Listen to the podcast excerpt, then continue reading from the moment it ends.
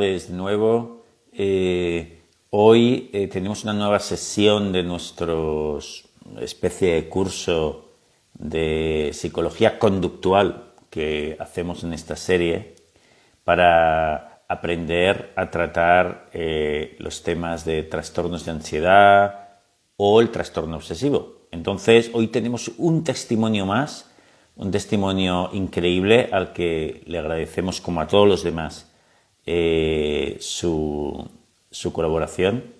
Y eh, hoy eh, en esta ocasión tenemos a, Ana y que nos va a explicar cómo superó su trastorno obsesivo.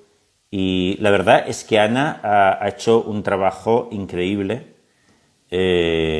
hablamos hace una semana y y me explicó toda su evolución. No hizo el trabajo con, nadie de nuestro equipo, sí que lo hizo a partir de mis libros y sobre todo del último libro, Nada es tan terrible, donde se enseña los cuatro pasos de, eh, del, método conductual, que son afrontar, aceptar, flotar y dejar pasar el tiempo.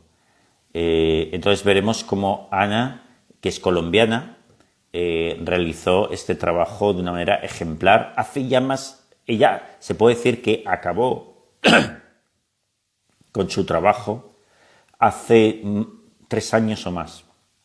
Es decir, hace unos tres años que Ana está muy bien y, y superó su problemática, aunque como nos contará en nuestra conversación, ella tardó tres años, eh, perdón, dos años en ponerse bien del todo, ¿no?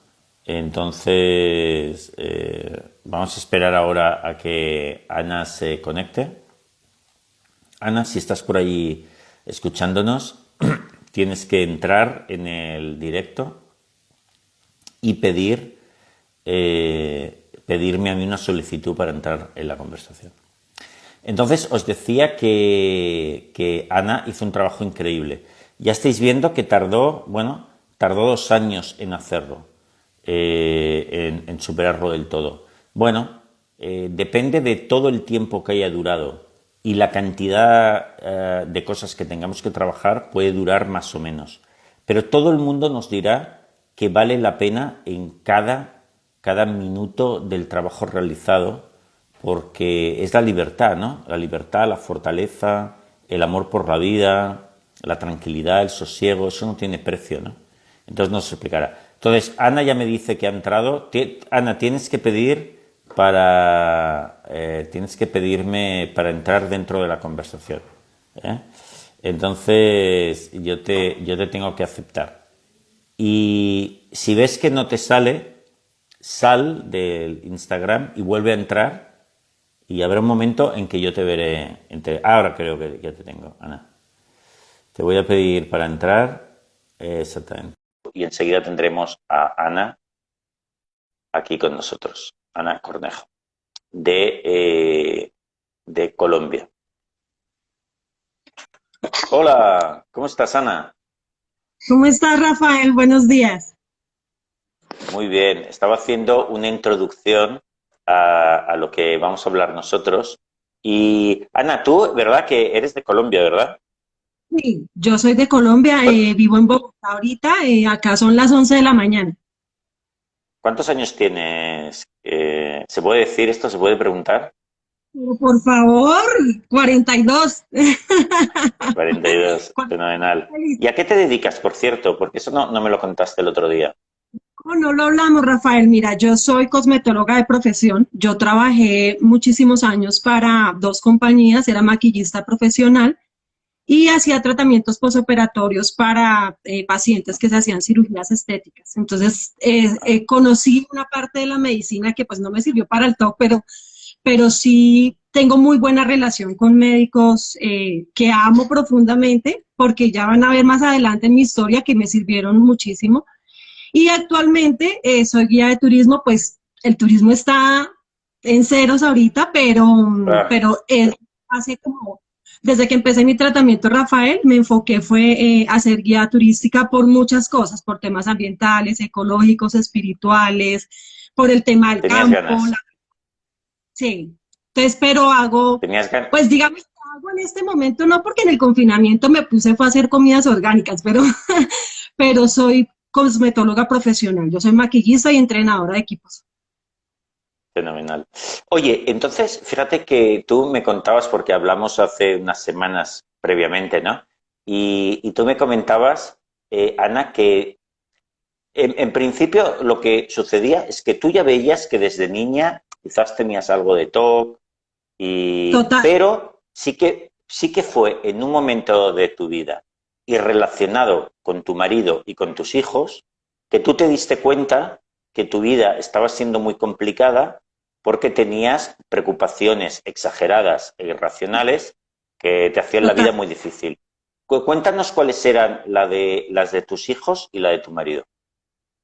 Bueno, así como siendo muy breve porque yo hablo mucho, te cuento que yo aproximadamente como a los 10 años, mis papás, mi papá tenía buses de turismo, yo creo que desde ahí me nació lo del turismo. Él tenía buses de turismo y ah. viajábamos todas las semanas, tenía muchísima, muchísima plata, pero resulta que él se mete, eh, digamos, como en una especie de pirámide, si lo podemos decir así, a que mucha gente invierta plata con él, les promete rentabilidad y no les cumple.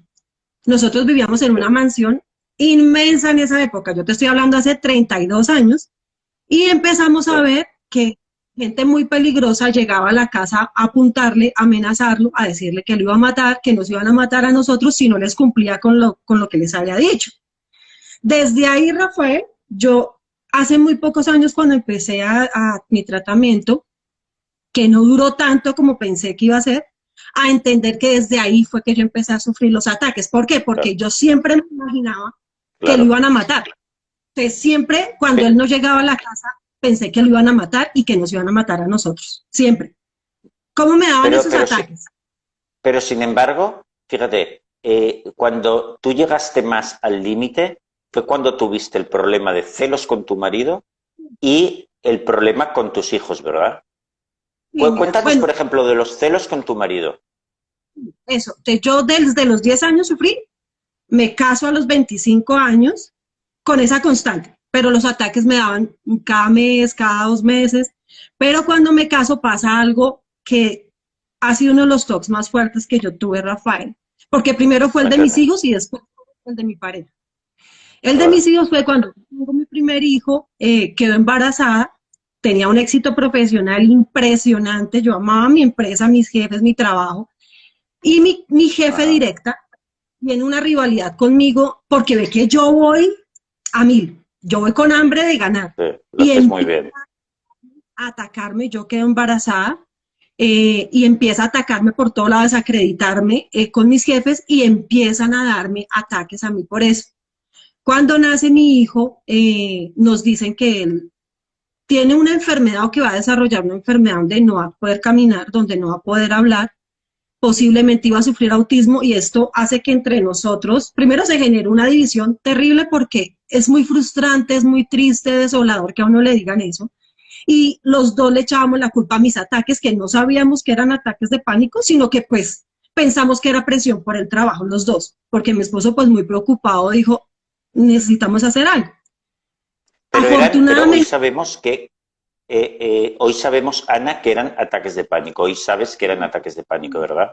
¿Cómo te cogían? ¿Cómo eras para que, para que la gente entienda lo que se sentía? Claro, yo estaba, cuando estaba embarazada, que me empezaron otra vez los más fuertes, eh, mi jefe me llamaba que no, que usted no está cumpliendo, que las ventas, que atacarme, y yo colgaba y no sé explicarte bien si me desvanecía o me botaba al piso y empezaba como como si tuviera un ataque de esas personas de epilepsia, a temblar, a temblar, a temblar, y empezaba como de lado así, me faltaba la respiración, mi esposo se botaba al piso, no sabía si levantarme, si voltearme, si darme respiración, me decía tranquilízate, tranquilízate, y yo era como, como si tuvieran una compulsión, sino una convulsión. Y quedaba sin respiración. ¿Y cuánto duraban?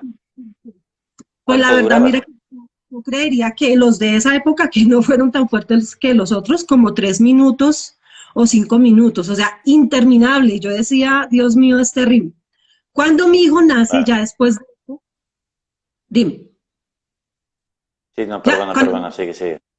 Cuando mi hijo nace después de eso, ya eran más largos porque, o sea, pero fue, fue como, fueron como dos meses en los que todos decían, eh, su hijo no, no es un niño normal, sea, va a tener retraso, va a tener... Entonces tuve dos meses en que me daban toda la semana porque me daban era cada mes. Cuando yo logro cambiar mi empresa, empiezo a trabajar con una de mis salvaciones y de mis ángeles en la vida, que es una empresa que se llama Colsanitas, que maneja medicina prepagada acá en Colombia, creo que en España también están. Y lo pongo en las manos de los mejores especialistas, Rafael, los mejores. ¿Qué pasa? Ellos me dicen, sí, sí tiene síntomas asociados, pero no es lo que te están diciendo. Entonces, casi que desaparecen mis, mis ataques. Y te calmaste a los dos... y eso desapareció. Sí, o sea, me daban, pero digo...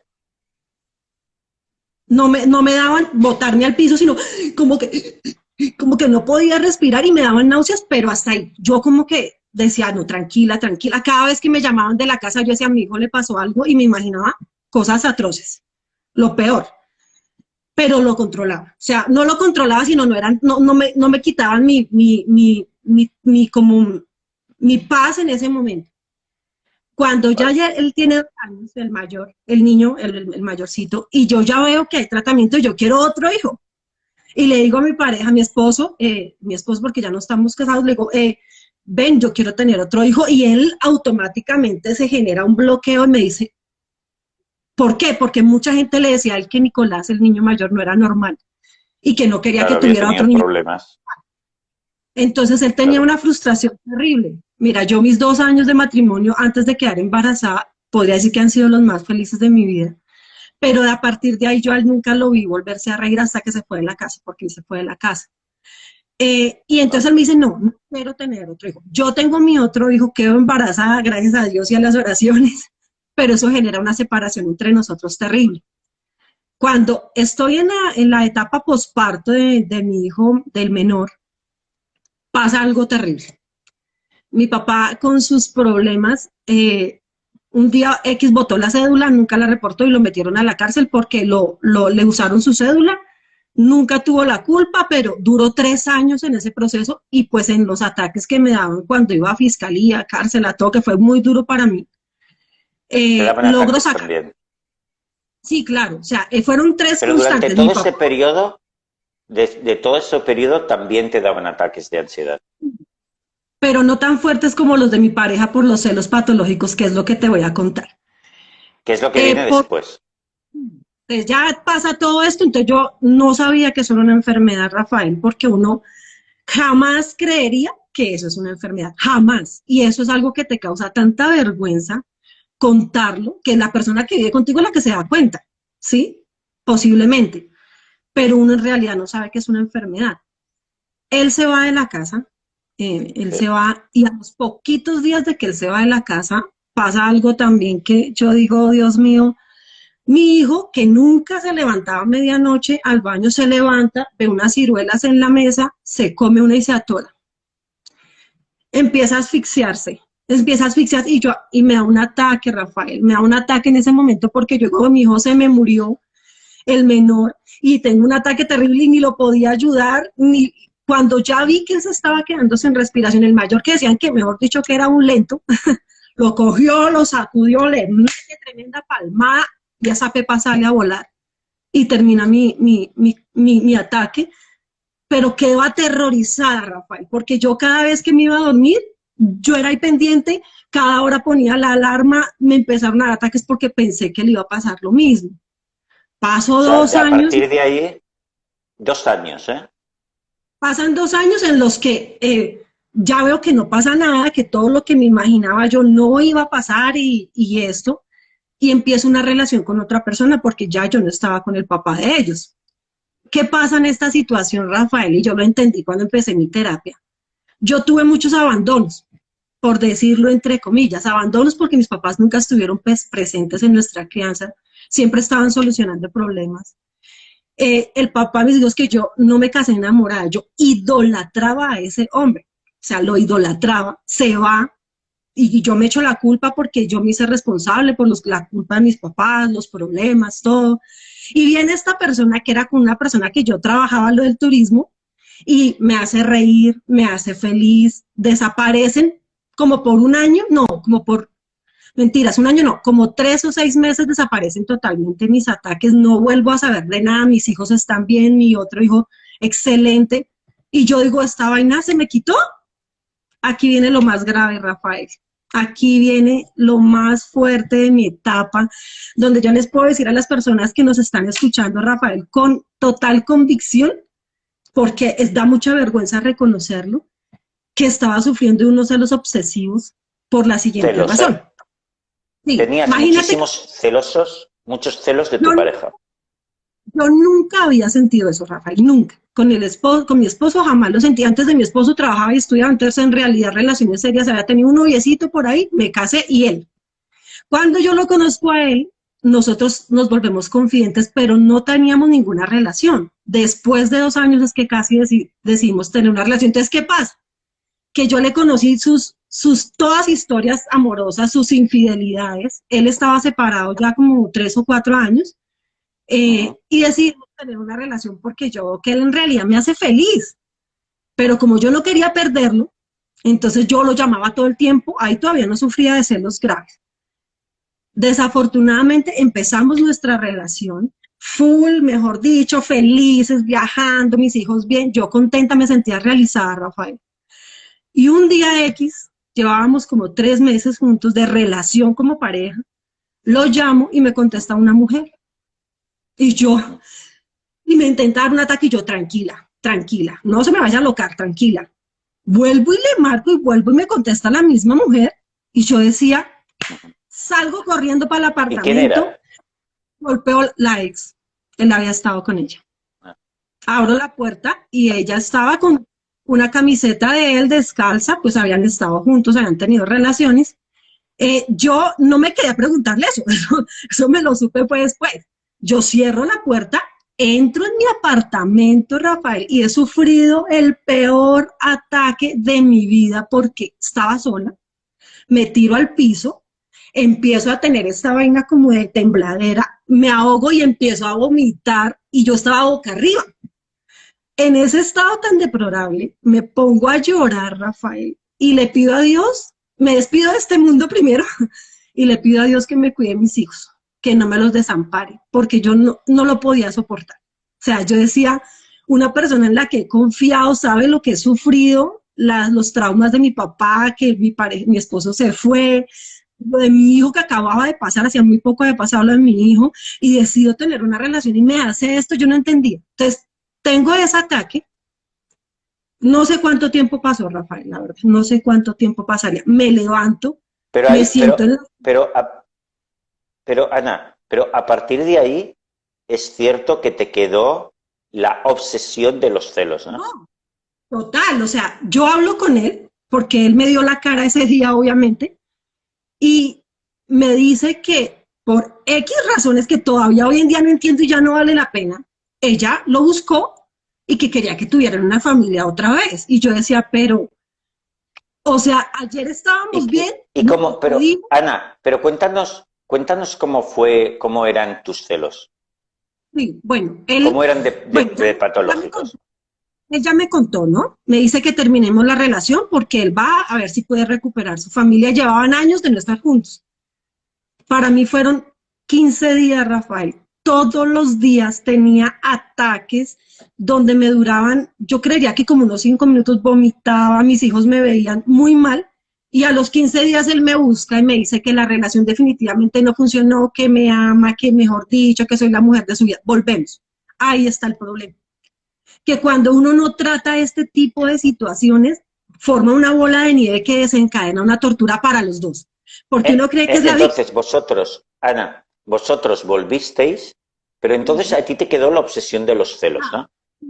Ya. Entonces, ¿qué pasa? Explícanos cómo eran yo iba con él, ¿no? Entonces salíamos a la calle, desde que yo iba a salir por las escaleras, siempre, Rafael, es un pensamiento que yo digo tan irracional, sentía que me iba a ir a botes, que me iba a romper las piernas, que me iba a romper los brazos o que lo iba a botar a él, como cobrándole lo que me había hecho. Salíamos a la calle y él miraba a cualquier mujer, cualquiera embarazada de 50, de 60, de 70, y yo ya inmediatamente me imaginaba que algo pasaba, que se habían mirado, que había gusto, o sea, te estoy hablando estando por la calle, en un centro comercial, y le armo que show en donde estuviera. Yo era muy grosera. mis compulsiones, si es que así es la palabra, para, digamos, detener el toque, el ataque que me daba, era ser muy grosera. Yo lo trataba, era muy, muy grosera, o sea, le decía muchísimas groserías. Pero lo peor, Rafael, los ataques que más me, digamos, más graves para mí, era cuando ella lo llamaba, porque pues como tienen hijos en común, ella lo llamaba para cualquier cosa y me daba un ataque de una, de una. Yo decía, se están poniendo citas, le está diciendo que lo ama, ella lo mismo a él. Entonces empiezo yo en una relación tan tóxica porque como yo creía que yo era la víctima, en realidad la víctima estaba haciendo era él, porque él me estaba diciendo, ven, yo no tengo nada ni con ella, ni con nadie, pero yo miraba el celular, le miraba los correos y siempre, mira, cuando uno sufre de este tipo de celos, siempre encuentra razón y siempre encuentra motivo porque uno, su imaginación vuela tanto que uno dice, ah, esta palabra es clave, se van a ver, ah, es que él le dijo esto, pero es porque la ama y no quiere estar conmigo. Entonces se vuelve una relación tan difícil. Ana, perdona, hubo un momento, Ana, en el que tú igual llamabas mucho a tu marido al trabajo, a ver qué hacía, dónde estaba, etcétera, ¿no? O sea, yo, yo estaba todo el tiempo, cuando yo estaba ocupada, vendía un maquillaje, vendía un labial, una crema, pero yo estaba pensando, me está engañando, me imaginaba que estaba con, no solamente con ella, sino con otras, pero el problema más grave era ella, su ex, porque él, era una, él es una persona amigable, querida, con todo el mundo se habla, entonces esa forma de ser de él chocaba conmigo porque yo era todo lo contrario. Entonces cualquier, cualquier sonrisa, cualquier saludo, para mí ya era, yo me imaginaba estar teniendo relaciones sexuales después de que yo me despida de él, porque como no vivíamos juntos. Entonces yo decía, esto para mí es catastrófico. Un día eh, me descubren una enfermedad, me dice un doctor que posiblemente, que ahí fue donde busqué ayuda psicológica, ayuda. Me dice que yo iba, eh, que, que, yo tenía los síntomas de un lupus. Esto... perdona, repite, ¿qué tenías? Que, que, yo tengo en los exámenes, me parece que yo tengo una enfermedad que se llama lupus, una enfermedad autoinmune muy ah, grave. Sí, sí, sí, y esto me destroza por completo. Yo duro en cama dos meses y como me la pasaba llorando y lamentándome sin hacer nada, esto genera un problema con él y él como que se separa un poco y dejamos de vernos. Entonces yo todo el tiempo pensaba, claro, él está ya eh, siendo infiel, teniendo relaciones y yo aquí muriéndome en vida por él. Entonces lo que hacía era llámelo constantemente, le decía de todo, era horrible, yo tenía ataques, pero no pasaba nada. Y un día él me dice, ¿sabes qué? Necesito que busques ayuda. Estás mal. Hablo con otra persona que nos conocía a los dos y le digo, mira, es que esto, esto, esto. Y me dice, ¿sabes qué? Te voy a recomendar a alguien. Voy a mi primera cita, uy, Rafael, pensando que tenía eh, esa enfermedad tan grave, porque sí tengo una un asunto autoinmune, pero tampoco era tan grave como me lo habían dicho los médicos que me habían consultado. Entro a mi terapia, no fue muy chistoso, Rafael, porque él me dice cosas que yo estaba esperando que no me dijera. O sea, yo estaba esperando que, mira, mire, tómate esta pastillita y ya esto te va a curar. O vente a una terapia de relajación y, y ya se te va a olvidar. Eh, aparte, Rafael, yo te contaba que en mi familia somos súper cristianos, creyentes, estudiamos la Biblia y mirábamos a los psicólogos como demonios. O sea, como que este me va a hipnotizar, brujería, este me va a hacer cosas que yo no puedo aceptar por mis creencias religiosas. Entonces yo le digo eso a él, de entrada, ni siquiera a los otros, mira, yo no quiero que me hipnoticen ni me hagas regresiones, no quiero cosas satánicas, pues obviamente él se ríe porque me dice, estás muy mal. me dice, bueno, vamos a hacer una cosa me dice, quiero que empieces a estudiar a Epícteto. Ese día me cambió la vida, Rafael. Él me dice, bueno, porque fue muy bueno. Sí, si me permites que, haga un inciso. Eh, eh, Ana acudió a un psicólogo en Colombia que le recomendaron y, fijaos chicos, eh, ese psicólogo le recomendó mis libros y hizo terapia cognitivo-conductual al, al, a través de mis libros, que eso fue una casualidad muy, muy, muy hermosa, muy bonita, ¿verdad? ni siquiera es psicólogo conductual. Ya está estudiando porque él se fue a Estados Unidos hace dos años. Eso que te estoy contando pasó, eh, Rafael, hace eh, cuatro años. O sea, la primera vez. cuatro años. La primera. Y como cinco, como cuatro o cinco. La primera vez que yo asistí allá. A mí me dijo la persona que me lo recomendó, me dijo, mira, te vas a encontrar con que este es un psicólogo fuera de lo común. Eh, y por eso fue que yo dije, este tipo me va a hipnotizar. Cuando yo entro en la terapia, me empieza a hablar de todo del cristianismo, y yo como que a la hora ni siquiera me di cuenta que ya había pasado tanto tiempo, y me dice algo que nunca se me va a olvidar, Rafael. Me dice, tú tienes un TOC, eres una persona eh, celosa, compulsiva, hiperromántica. Y yo nunca había escuchado esa vaina. Yo decía, hiperromántica, ¿qué es esto? Yo te voy a dar un libro que quiero que empieces a estudiar eh, pues que yo creo que muchísimos conocen, que es nada es tan terrible. Este libro a mí me cambió la vida. porque Yo pensé que con él iba a tener 10 terapias, afortunadamente llegamos solo a la séptima, él se tuvo que ir, pero él me dijo, este libro, me dijo, es un manual para que tú hagas uno, dos, tres, cuatro pasos en el de flotar, dejar me dijo, y te vas a dar cuenta que no me necesitas. Si tú sigues los pasos que yo te voy a decir, Ana, se te va a olvidar estos celos que tú tienes. Me dijo, pero tienes que hacer lo que yo te diga. Entonces, el primer día, él me dice, bueno, ya sabemos que tienes un TOC, ya sabemos que has tenido eh, abandono, rechazo, porque aparte de eso en el colegio yo sufrí muchísimo bullying porque era terriblemente fea. yo era, parecía un niño y era llena de... Entonces, a mí se me burlaban muchísimo. Y él me dijo, también ha sufrido un tipo de, como de, de, de, bullying, que eso también afecta totalmente, me pues obviamente la infidelidad pareja, digo que eso es lo que, pues como entre comillas, es lo que más te ha afectado y más te ha llegado a eso. Lo primero que él me dice es, necesito que tengas un libro. En el libro vamos a mirar si definitivamente tienes eh, esos celos fundados en algo real o si es de tu, de tu mente. Es lo primero que vamos a hacer. Entonces, en esa primer, eh, eh, en esa primer sesión, cuando me dice eso, me dice, vamos a empezar a mirar si tus celos son fundados o no son fundados. Me hace llenar un libro y me dice, cada vez que tengas un pensamiento de que te están engañando, que vas a tener una, no te vas a poner a tener el ataque mismo, si te lo, te lo puedo expresar, sino vas a empezar a escribirme qué es lo que te pasa. La primer, el primer mes tuvimos una sesión todos los viernes pero todos los días yo a las 4 de la tarde tenía que hacer mi tarea. Y mi tarea fue de las cosas más difíciles, Rafael, porque él me ponía a mí, él me ponía a escribir a mí, eran varias tareas. Primero, leer. Él me dijo, si tú quieres cambiar tu vida, no, de aquí en adelante tienes que enfocarte en alimentar tu mente para desviar esos pensamientos locos que tienes porque tienes exceso de tiempo de pensar. Me dijo, necesito que te programes un horario todos los días de tu vida de aquí en adelante una hora mínimo para leer o estudiar psicología conductiva, eh, eh, cognitiva, conductual, en lo que quieras.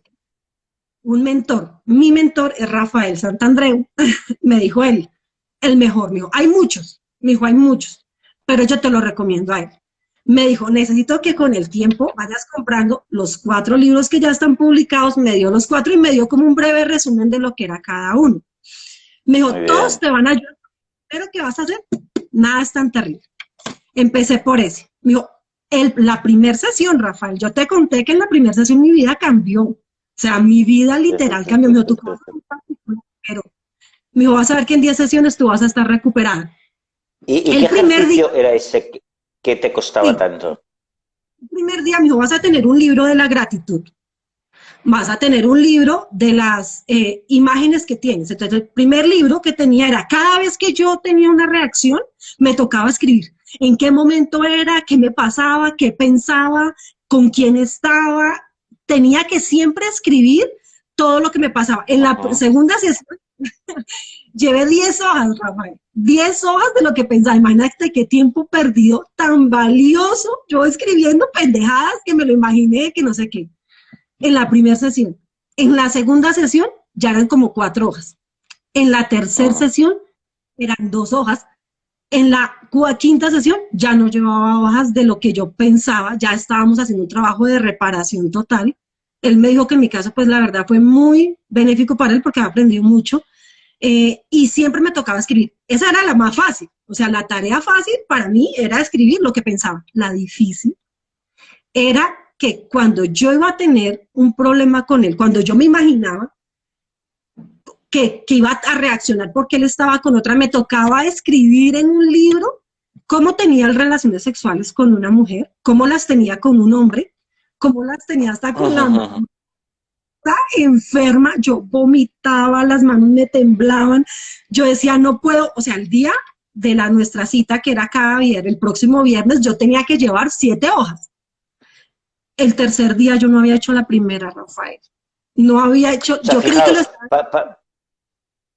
fíjate, Ana, para explicarle a nuestros amigos que nos están viendo, fíjate, el deber tan, tan extraordinario que hizo Ana de exposición era que cada vez que ella tenía ideas sobre celos, imágenes o, el, temor de que su marido estaba siendo infiel, tenía que inmediatamente coger una libreta y anotar escenas de infidelidad cuanto más salvajes mejor, con otras chicas, incluso con otros hombres.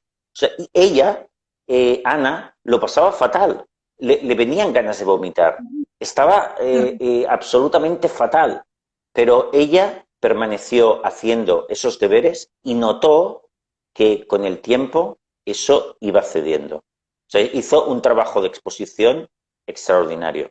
Yo te quiero hacer una pregunta, aparte de, porque si no se nos irá el tiempo. Eh, ahora, ¿cómo estás? ¿Cómo, ¿Cómo te encuentras en la actualidad? Eh, no, Rafael, mira, mi tratamiento supuestamente iba a ser dos años, supuestamente.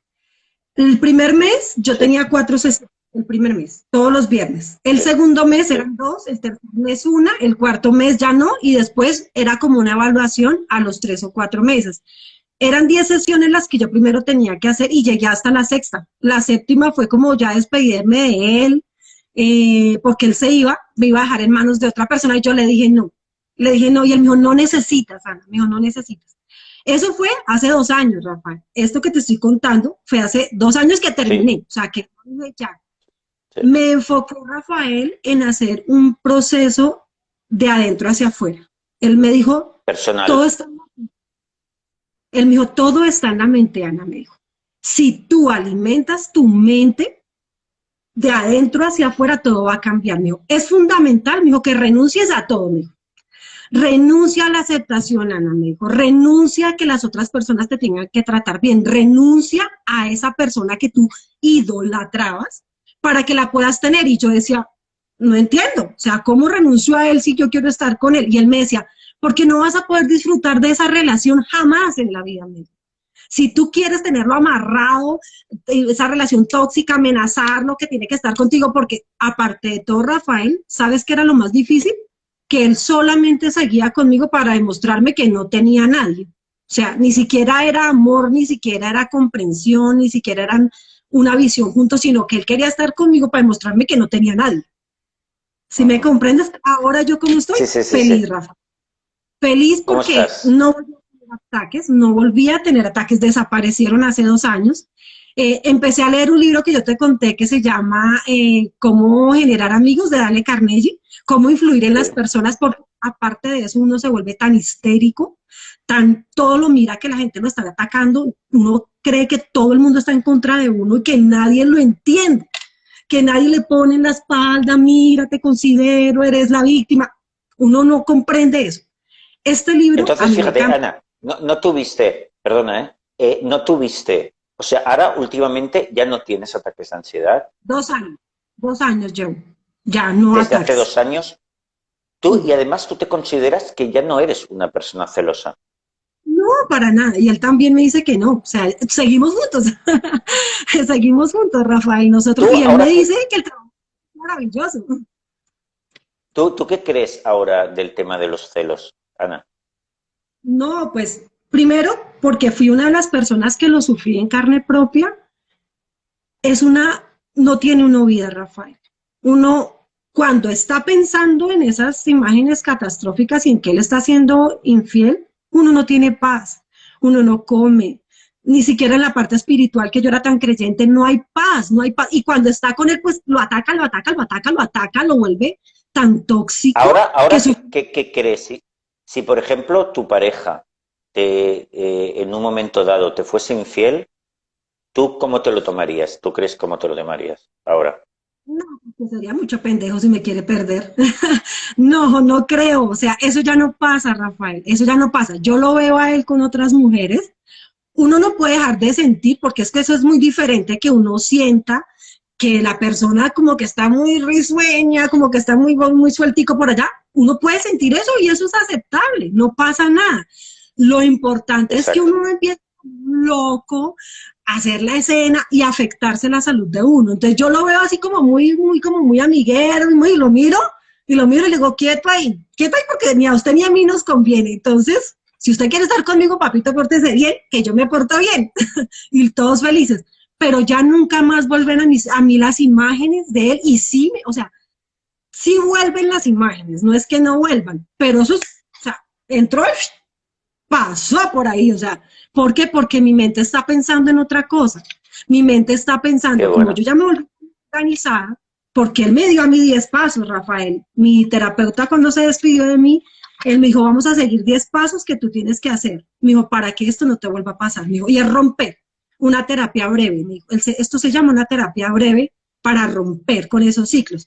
¿Cómo rompía yo esos ciclos? Primero, me organicé, incluso busqué un libro que yo te conté que se llama Primero lo Primero, para cómo organizar mi tiempo. Cuando uno organiza su tiempo, ya no piensa en los ataques ni en que le van a dar porque uno dice a las 7 tengo que hacer esto, a las 8 tengo que hacer esto. Entonces su mente se vuelve como tan organizada, porque aparte de eso uno se vuelve tan obsesivo y compulsivo y controlador de todo.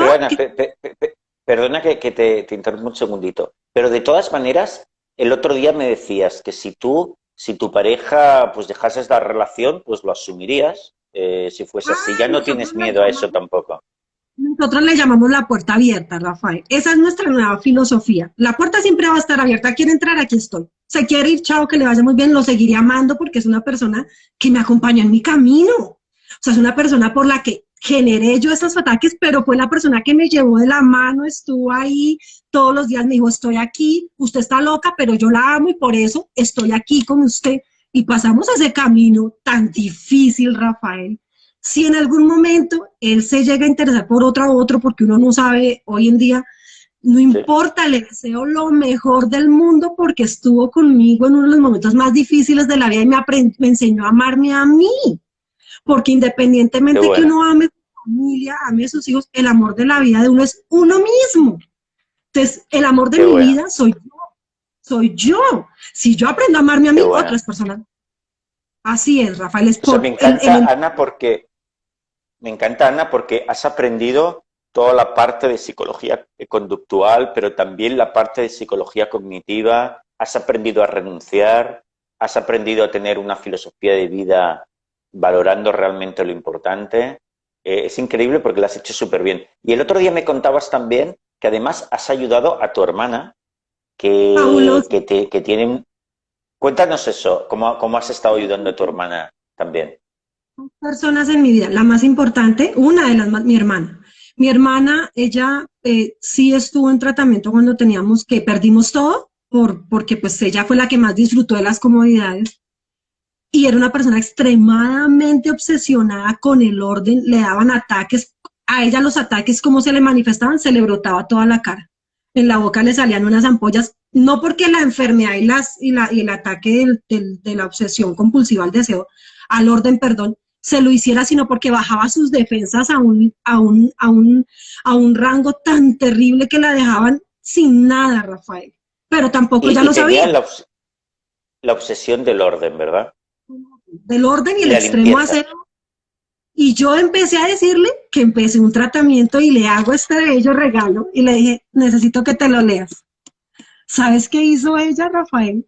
Me vio a mí una victoria que jamás voy a olvidar, ver mi cambio, porque ellos me tenían a mí como una persona irritante, depresiva, llorona, frustrante, que se quejaba por todo, por todo me quejaba. Entonces, como que no la llamo porque qué pereza, me va a empezar a llenar de noticias tristes y que todo el mundo le hace y que todo el mundo le dice, pero nunca acepta que es uno. Jamás lo acepta, porque uno siempre se siente que es la víctima. Entonces, dejar de quejarse lo primero. Y ella empezó a notar que yo no me volví a quejar de nada. Ella empezó a notar que yo era una persona feliz que me reía y nunca antes lo hacía. Y dijo, ¿qué pasó? Y yo le conté que estaba en una terapia. Le conté acerca de tus libros, se los leyó los cuatro. O sea, yo le di uno y ella se compró los otros y todos se los devoró. Mira, fueron dos meses, Rafael. Mi hermana andaba en una depresión terrible, terrible. Y ella tenía un, una enfermedad por el orden y la limpieza de las bacterias, los microorganismos. Se, es, un top muy típico. Es horrible, el miedo a la mugre, eh, todo lo hervía, lo olía, miraba cuántas eh, proteínas tenía, eh, cuántos químicos, o sea, vivía obsesionada leyendo etiquetas y una cosa con el orden y cambió totalmente, Rafael. Ella cambió. ¿Y qué, Eso fue ¿qué, le proponías hacer, por ejemplo? yo a ella la ponía hacer? Ordenara los zapatos, a que dejara desorden, que dejara la estufa sucia, eh, a que dejara ese control que si eh, aquí estaban tres eh, cositos de los esferos, los dejara uno por un lado. Ella, ella tenía algo terrible y es que en las escaleras ellos ponen los zapatos porque ya ni siquiera los permitía entrar con zapatos al segundo piso. Entonces tenían que quitárselos y era terrible porque ellos tenían que poner uno exactamente al lado del otro, mirando hacia allá, cordones así, o sea, una cosa medida. Y si eso no era así, el problema, la guerra. Le dije, deja de hacer eso. Deje de estar limpiando. Si usted limpia todos los días a las 4 de la mañana que se levantaba para irse a la oficina y llegaba a las 10, no lo haga hoy. No lo haga los viernes, no lo haga los martes. Le dije, la mugre no la va a matar. Yo le dije, fresca, o sea, y empezó así. Pero fue increíble porque tú, tú te hizo caso, lo cual es muy difícil, pero te hizo caso, tú fuiste su terapeuta y, la, hermano tu hermana ha cambiado también. Total, mira, nosotros, yo no sé, pero tuvimos una crianza, Rafael, yo te conté, donde mi mamá nos decía, no se ría, no sea feliz porque eso le va a costar. O sea, es como absurdo decirlo, pero ella decía, ah, está muy feliz, ah, se está riendo mucho, póngale todas las cosas malas que le van a pasar, no se ría tanto. Entonces nosotros crecimos con, como en condena, de que uno no podía reírse, no podía hacer la entiendo porque sufrió por muchas cosas, mi papá le hizo pasar muchas cosas, pero entonces nosotros no nos reíamos, no nos permitíamos disfrutar de algo o de alguien, porque te lo debo decir, Rafael, yo eh, no tuve, sino he tenido tres relaciones importantes en mi vida, un noviecito que tuve antes de casarme, mi relación de 10 años en mi matrimonio, mi pareja actual que ya llevamos como 5 años, eh, pero es fundamental, mira, fundamental y, sé que de pronto muchas personas no están eh, como conmigo, pero es fundamental uno tener un buen sexo con su pareja. Amarse uno y desinhibirse, no pasa nada, o sea, no tiene nada de malo que uno disfrute.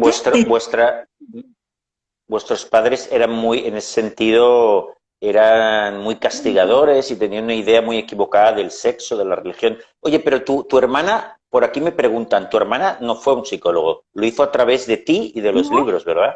Yo le digo pasos que mi doctor me dio a mí. Bueno, ella sí, sí estuvo en dos sesiones con una psicóloga, porque un día el ataque que más grave que le dio fue, ella siempre ha sido la perla de la casa, brillante, juiciosa, la becaban, impecable, mejor esposa, mejor hija, mejor dicho, eso parecía una santa. Yo le decía Santa Alexandra, pero ella tenía algo, eh, y es que un día, cuando le dio su ataque más fuerte, salió y se fue de la casa, dejó celular y nadie sabía de ella, y eso nunca había pasado en 45 años.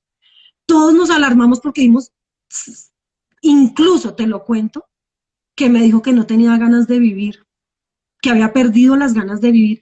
Ella me dijo llorando porque no era una persona que me admirara mucho, me dijo un día llorando, yo sentí que ya no quería vivir y me sentía tan desgraciada con la vida y con Dios, porque yo decía, tengo un muy buen trabajo, un muy buen esposo, ella, muy buenos hijos, ¿y por qué me siento? Todo le iba bien. ¿Y, ahora cómo está tu hermana? ¿Cómo está tu hermana? Fabulosa, o sea, eso fue hace dos años que te cuento que, empecé, que terminé yo mi tratamiento y empecé a hablar con ella, empezó a estudiar los libros, fue a dos sesiones, a dos sesiones nomás con una psicóloga, como para desahogarse de lo que le había pasado ese día que salió y, y nadie sabía nada de ella, porque se sentía así. Pero esta psicóloga simplemente le dijo, mira, tómate estas pastas para que puedas dormir porque no podía dormir. Eh, en eso sí la ayudó porque eran unas pastas que no eran calmantes fuertes, eran simplemente relajantes para que ella pudiera dormir. Empieza a leer los libros, empieza a escuchar audios, a ver videos de, mm, congresos de psicología cognitiva, pues todo lo vemos, somos fieles a ti, eh, todos los veía y, y súper contenta. Entonces ya nuestras reuniones eran aquí y se sumó mi hermano. Nosotros no sabíamos que mi hermano estaba también unos ataques de depresión muy fuertes. Ese, él es el macho de la casa, tiene un trabajo así donde eh, eh, distribuyen eh, cosas y es muy fuerte. Y acá un día se desboronó, se abrió. las dos empezamos a decirle que, que las dos estudiábamos, empezamos a hablarle de ti y empieza, mira, ha sido uno de los momentos más lindos que yo he vivido oh. con mis hermanos.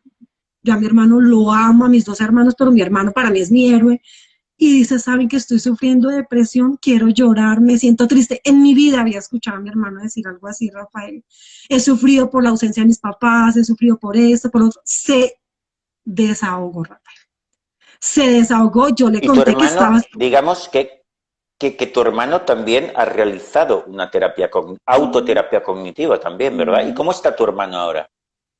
Súper bien. Imagínate que yo leí el libro de dejar de fumar porque él fumaba compulsivamente cuando le daban ataques de depresión y, y ahora es tan feliz, Rafael. Mira, mm, todos somos, yo no sé, dan ganas de llorar porque nos reunimos a hablar de cosas tan bonitas, de nuestras relaciones, incluso hablamos de nuestras intimidades. Eso jamás había pasado porque era un un pecado, nosotros vivíamos en condena y eso no se podía mencionar esas palabras, ni decir vagina, ni nada de eso, porque eso era terrible, eso era para morirse en el infierno o en el purgatorio. Ya no, nos sentamos a hablar acá, incluso mira que yo el año pasado, yo no sé si te alcancé a contar, a final de año eh, tuve una recaída, no fue fuerte, pero tuve, no una recaída, tuve un, un episodio por alguien de mi familia que se enfermó que yo amo con el alma, es como una hermana para mí, eh, que no es mi hermana obviamente, y sufrí mucho porque pensé que algo le iba a pasar, pensé que no iba a poder salir de eso y pensé que podía hasta morir. Y llevaba, duré cinco días llorando, no me dio ningún ataque, llevaba cinco días llorando, pensando eh, en que algo le podía pasar cuando yo ya entiendo que la muerte es algo natural, es difícil de entender, pero yo lo que hago es vivir cada momento como el de la película que tú nos dijiste. Me despierto y digo, bueno, hoy va a ser mi mejor día, ni suerte que voy a dar, a dar cosas negativas ni nada. ¿Qué pasa? Que nosotros hablamos, Rafael, y es tan bonito que tenemos la libertad de poder decir lo que querramos, no nos, no nos criticamos, no nos juzgamos, no nos condenamos, nada, abrimos abiertamente. Y después de cinco días que yo llevaba llorando, como cinco días, mi hermana se sienta aquí, atrás en la sala, y me dice algo que nunca se me va a olvidar, Rafael. Y me dijo, a usted, mi hermana estaba acá. Mi hermano no estaba en ese momento porque él estaba implicado en la situación y estaba solucionando en ese momento el tema. Y estaba mi pareja, mi novio, mi, mi hermana, y me dice, ¿qué te diría Rafael si tú estuvieras llore, que llore, que llore, terribilizando con esta situación, con algo que puede ser natural y que está, está usted extralimitando? Mi hermana me dice eso se va. Se va, no, ella se va, yo me quedo como, porque yo estaba llore y llore, se va ella y yo como que hubo un momento en que cierro los ojos y digo, ya no más, o sea, papá, ¿qué le pasa? O sea, yo, esto es estúpido que yo esté perdiendo el tiempo aquí en vez de estar chillando, mira a ver, mija, qué hace para poder ayudar a esa persona. Si tanto la quiere, ¿de qué le sirve usted chille, chille, chille ahí sentada llorando? Se enferma, nos enfermamos todos. Eso nunca se me va a olvidar. razón. Claro, y me Eso es buenísimo. Eh, entonces, eh, es súper bonito porque os hacéis un poco de terapeuta los unos a los otros ahora. Eh, en este grupo que, que tan bonito que habéis hecho los tres hermanos. Oye, por ahí me preguntaban alguna persona, decía en las preguntas, nos preguntaban, Ana, ¿y has tomado medicación en algún momento en todo este proceso tuyo? Mira que yo te conté, Rafael, que la primer terapia, la primer consulta que yo tuve fue con una doctora que casi me mata. Yo te conté que esa doctora, yo llegué y me regañaba y me regañaba y que yo era la loca y que yo era la celosa compulsiva, que la víctima era mi pareja y me de una me dio medicamento. Ella de una me dijo, no, usted necesita medicamento porque la voy a mandar a psiquiatra, necesita tratamiento para, para lo de la cara, porque es que a mí me daban unas cosas en la cara tan feas, como unas pápulas que se me brotaba y eso acaba con el autoestima de uno, con la confianza que uno pueda tener, porque si ese man me va a dejar y ahora tan fea, peor. Pero ella me manda de una medicamento, ella me mandó medicamento, lo tomé dos días, Rafael. ¿Por qué lo tomé dos días? Porque yo y esa vaina, tras de que me daban ganas de vomitar, yo sentí que yo botaba todo. Yo decía, yo no podía comer bien. Te, sentaba muy mal, ¿eh? Entonces lo dejaste de tomar, o sea que por lo tanto no tomaste. Tomé dos días, tomé dos días y volví a la doctora, le dije, no me voy a tomar esta vaina, mándeme otra cosa. Y me dijo, ¿sabe que la voy a remitir porque usted está muy mal? Y yo le dije, gracias, que Dios la bendiga, y nunca más volví. Porque yo le dije, usted no ayuda. Me dice, es que la que aquí sabe soy yo. Me dijo, usted es la paciente y yo soy la profesional. Entonces, si usted no va a hacer lo que yo le digo, nunca va a tener cura, siempre va a estar peor. Y yo decía, pero eso de qué le sirve a uno que le lo, lo, hiciste muy bien, Ana. Y, y, para terminar, que ya tenemos que ir terminando, me comentabas el otro día que también te aplicaste entre las muchas cosas que habéis aplicado y que te has aplicado de, de mis libros y la psicología cognitiva, eran las dos normas del abuelo Rafael, ¿verdad? Total, Rafael, total. Mira que yo las tengo acá. No sé, ¿puedo mostrarlas? Sí, venga, va, muéstralas, que es, muy divertido esto. Yo desde el día que empecé, eh, puse esto acá en la pared de mi sala. No sé si se alcance a ver ahí. ¿Se alcanza a ver? Lo que digo que haré, lo hago. Esta es una norma que tienes puesto ahí en la pared y tienes otra, ¿verdad? y esta es la otra. Y la otra pone lo que empiezo, lo acabo. Lo hemos leído al revés, pero dice eso. Algo que me dice mi doctor cuando se despide de mí, me dijo, Ana, me dijo, yo veo que tú eres una persona que está, porque uno cuando sufre de ataques también es muy bueno y uno es muy eficiente en lo que hace, porque como uno se exige tanto, él me dice, Ana, yo veo que tú disparas aquí, disparas aquí, haces yoga, haces ejercicio, quieres ayudar a los demás, me dijo, pero empiezas y empiezas y empiezas, no terminas nada y te comprometes con muchas personas y no les cumples. Desde ese día, Rafael, yo dije, de aquí en adelante, si yo a una persona le digo, me voy a encontrar con usted, pase lo que pase, esa persona me puede cancelar, pero lo cumplo. Eso fue lo primero. Y lo segundo, yo dije, si yo me voy a empezar a estudiar todos los días una hora como estudiar inglés, hacerlo de la psicología cognitiva, de trabajar en mi ser, en mi parte espiritual, en lo de las terapias breves que me han parecido geniales, lo voy a hacer, pase lo que pase. Si estoy viajando, si estoy saliendo, lo hago. O sea, si yo a las 10 de la mañana me programo que lo voy a hacer, lo hago. Y si yo me comprometo con alguna persona, le cumplo. Y empecé a hacerlo con mis hermanos porque yo siempre les incumplía todo, Rafael. Y eso, ah, tú has notado que eso te ha ido súper bien para toda tu vida y para tu sistema, ¿verdad? ¿Sabes qué me dijo mi hermano? Cuando yo ya empecé a hacer estas tareas que me mandó el doctor, porque empecé a tener una aceptación alegre. Ellos me decían a mí, es que usted sí llora, usted se queda por todo, y aparte que me ponía a llorar, me negaba a, que me dijeran que era víctima o que, o que hacía show, que era berrinche. Un día mi hermano, cuando yo empecé a aplicar esto, de decirle le cumplo y le cumplo, él me dijo un día, oye, esta es mi hermana. O sea, usted está cumpliendo lo que me está diciendo. Usted, ¿sabes qué? Dejé de criticar a todo el mundo, Rafael. Yo tenía ese terrible defecto, era que yo sentía que todo el mundo era inferior a mí, que yo era la más preparada, la que más... Nunca más lo volví a hacer. Y él me dijo, usted, mi hermana, es la que me está, es la que está al frente mío diciéndome, justificando a todo el mundo. No, es que tal persona debe ser que tiene algún problema en su casa. No, debe ser, me dijo, no lo puedo creer. No, no pensé que iba a vivir para escucharlas. Ana, entonces tu, tu, hermano, tu hermana, todo el mundo a tu alrededor ha, visto una transformación en ti brutal, total, ¿verdad?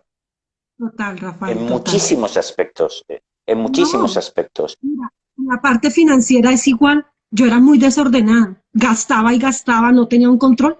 Y esto de llevar un horario, de organizarme, de tener todo como cada huevo en su canasta, me ha enseñado incluso en la parte financiera. Y te puedo decir que hoy tengo un control de mis gastos, sé cuánto pago. Antes no, yo derrochaba y derrochaba y nunca tenía plata, entonces siempre vivía. fíjate, fíjate, ahora eres una persona, aparte de superar los celos y las obsesiones, eres una persona que tiene una gran aceptación de los demás, eres una persona que ya no critica a los demás, que, eso era una cosa que te caracterizaba, eres una persona tranquila, em, eres una persona que ha aprendido a cumplir sus objetivos, lo que hace, eh, tu autoestima ha mejorado eh, muchísimo, que es el eh, otro punto que tú me comentabas, tu control de los impulsos, toda tu vida ha cambiado de tal manera que, tu familia, la gente que te rodea, tu, pareja, dice, bueno, esta, esta persona es otra. ¿Te acuerdas que yo te conté, Rafael, si me permites decirlo antes de que se termine el tiempo? El año pasado en el confinamiento, yo hablaba con toda la gente, como yo ya me sentía que estaba perfectamente, yo estaba fortalecida.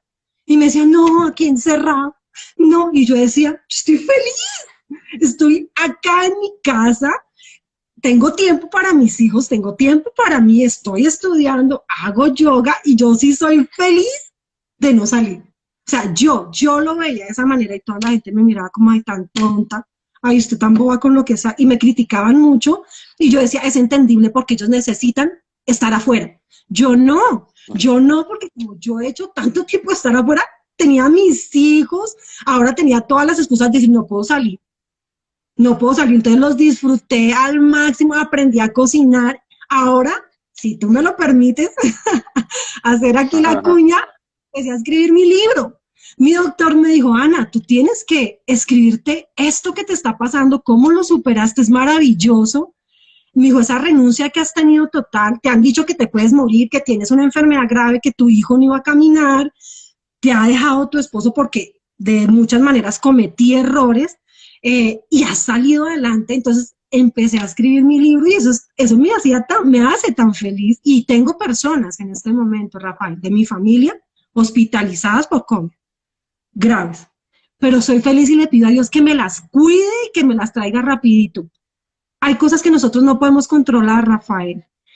Y usted me prometió a mí que me iba a hacer ese prólogo, entonces yo veré porque eso ya me garantiza un éxito total con mi libro. Hombre, por supuesto que sí, me encanta y tu testimonio será una maravilla y lo presentaremos aquí, yo te haré el prólogo y será un, un placer enorme. Ana, ha sido, te agradezco muchísimo tu testimonio y porque sé que estas cosas, eh, a veces confesarlo, pues eh, nos cuesta, ¿no? Y ha estado súper bien. O sea, mis otras personas de la familia, amigos y gente con la que trabajes se están enterando en este momento, no lo supieron.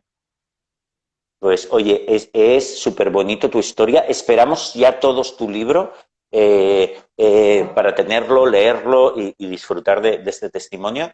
Y otro día eh, Ana, te convoco para, te convocaré para que vuelvas otro día si quieres hablar con nosotros y explicarnos pues un montón de detalles más, porque tú ya eres una experta sobre terapia cognitivo y cognitivo-conductual y te lo pediremos otra vez. Te mando un beso enorme allí a Bogotá, a Colombia, y, y nos vemos muy pronto, Ana. Ha sido un placer y todo el mundo te está enviando saludos y abrazos.